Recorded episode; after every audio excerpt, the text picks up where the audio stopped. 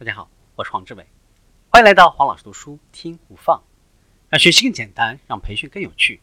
我们继续分享营销领导力。第二条法则：无论如何提供回报。作为一名营销领导者，你必须不断的证明营销工作能够带来财务回报。如果公司知道你的工作能够带来收益，那么你的重要营销项目就能够获得更多的资金支持。首席执行官关心的是战略，就是把公司带往何处；组织包括人员、技能等等；营收，当前和未来的总收入以及成本。如果你的老板没有把你和营业收入联系起来，那么你就只是一个成本。加入营收阵营，这是成功的营销领导者所做的事情。营销管理者常常假定所有人都了解营销工作。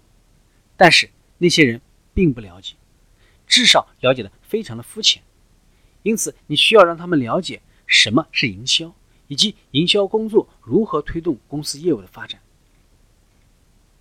首席营销官要说清楚，花在营销上的每一分钱都获得了多少的投资回报，同时也要说明这其中的作用机制。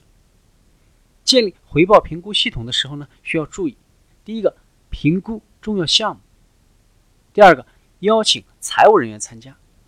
第三个，运用八零二零法则。第四个，经常展示你的回报评估。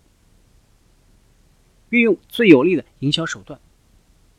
一，找到最能够促进公司业务增长的事物。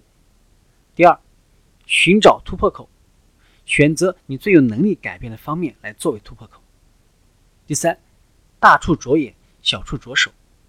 作为一名营销领导者，当你进入一个新的领域的时候，你的步子不能迈得太大。同时呢，你也要牢记目标，长期优质增长，成为消费者盈余的守护者。公司产品或者服务的标价与客户乐意支付的价钱之间是否存在差距？这一差距就是消费者盈余，也就是客户从公司的产品或者服务当中获得的价值与他们花掉的金钱之间的差额。消费者盈余越大，客户的满意度就越高。要想帮客户公司赚钱，你就得充分了解消费者盈余。第一个，找出客户真正看重的价值；第二个，掌握产品各种的配置、功能和益处的实际成本；第三个，讨论消费者盈余。像投资者一样行事，成功的营销领导者像投资者一样行事，他们把自己的预算看作投资资金，根据时机坚决的要求增加或者减少预算。他们将投资集中在最有可能与客户结成良好关系的领域。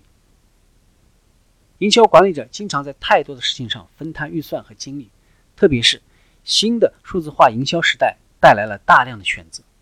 要想在水里激起最大的水花，你要做的是朝水里扔一块大石头，而不是往水里扔大量的小石头儿。